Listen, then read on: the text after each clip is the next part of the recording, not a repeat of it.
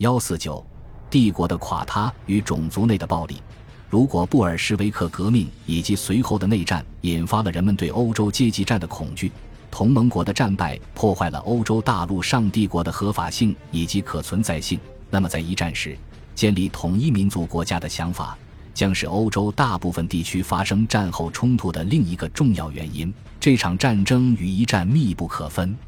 在其他种族群体反对民族独立的要求时，尤其如此。前帝国土地上所有的民族运动都从美国总统伍德罗·威尔逊的承诺中受到了激励。这一承诺镌刻在他于1918年1月发表的著名的十四点原则中，其中称中东欧被压制的国家应该有一个自主发展的机会。自治的口号成为有力的号召，掀起反帝情绪并动员群众。初期的东欧国家运动很快遇到了各方势力的反对，在爱沙尼亚和拉脱维亚，民族运动抓住布尔什维克政变的机会宣布独立。当地布尔什维克党及爱沙尼亚军事革命委员会和拉脱维亚执行委员会迅速质疑开始新国民议会的合法性。这两个组织都能得到来自塔林和里加工人的大力支持，从而导致数月的恐怖活动以及反恐行动。当德国的春季攻势导致拉脱维亚、爱沙尼亚、白俄罗斯和乌克兰全部被占领时，情况变得更加混乱。直到当年十一月，德国战败，红军开始进攻明斯克和维尔纽斯，事件才有所缓和。波兰想在欧洲中心重塑强大的单一民族国家的努力也遭遇了困难。约瑟夫·毕苏斯基意识到，波兰武装部队开始在四条战线上同时作战，分别是在西里西亚北部对抗强大的德国志愿军，在特申对抗捷克，在加利西亚对抗乌克兰军队，以及对抗有意从西部进攻的苏俄军队。在被侵占的和被重新占领的地区，特别是波罗的海地区和乌克兰，层出不穷的暴力参与者们纷纷涌现。从红军、白军、绿军、黑军到德国的自由军团，以及各式各样的反布尔什维克家园保卫军，如立陶宛火枪手联盟、拉脱维亚的国家护卫队，或是爱沙尼亚的防御同盟，直到1920年，这一地区才恢复稳定。拉脱维亚和波兰成功的反击了红军，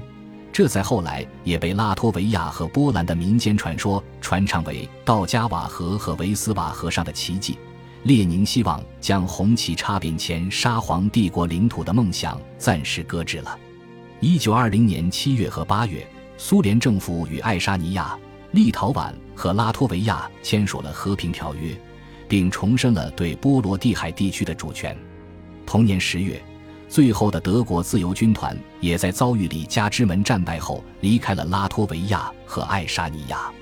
数月后，在一九二一年。里加条约确认波兰成为战后冲突的赢家之一，并将西白俄罗斯、东加利西亚和沃尔西尼亚划到了华沙的直接控制之下。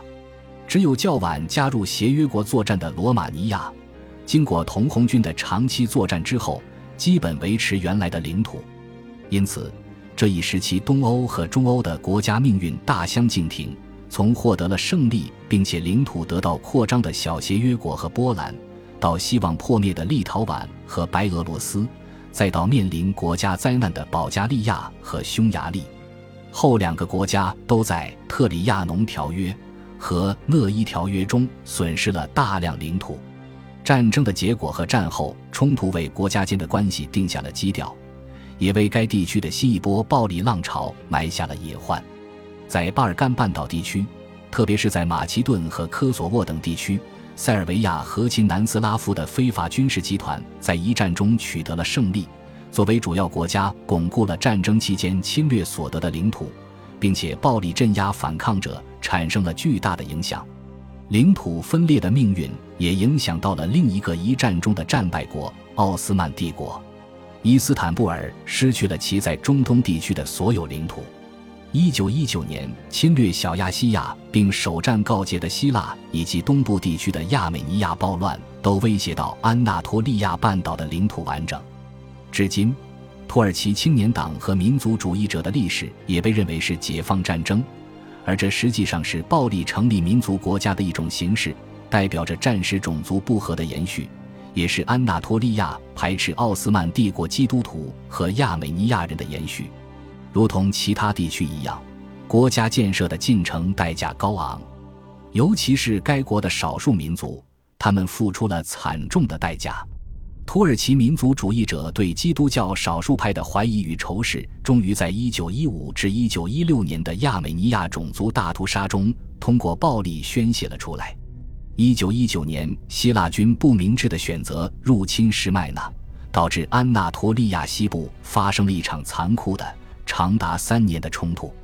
最终，战争之神站在了希腊的对立面。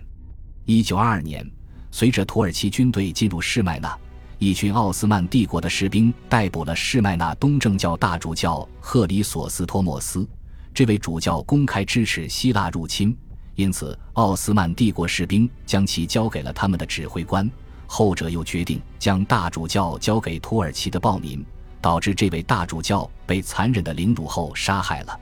士麦纳东正教大主教的惨死不过是一次为期两周的暴力狂欢的序曲。让人想起17世纪欧洲宗教战争期间对敌人的镇压。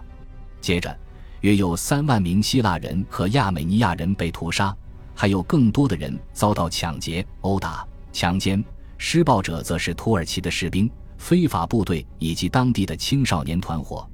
最后，他们一举焚烧了这个城市中的教徒住处。这次大屠杀的幸存者被驱逐出了土耳其。这成为第二次世界大战爆发前历史上最大的强制性人口迁移，总共有大约九十万名奥斯曼希腊人和四十万希腊土耳其人被强行安置在一个他们中大多数都从未去过的家园。恭喜你又听完三集，欢迎点赞、留言、关注主播，主页有更多精彩内容。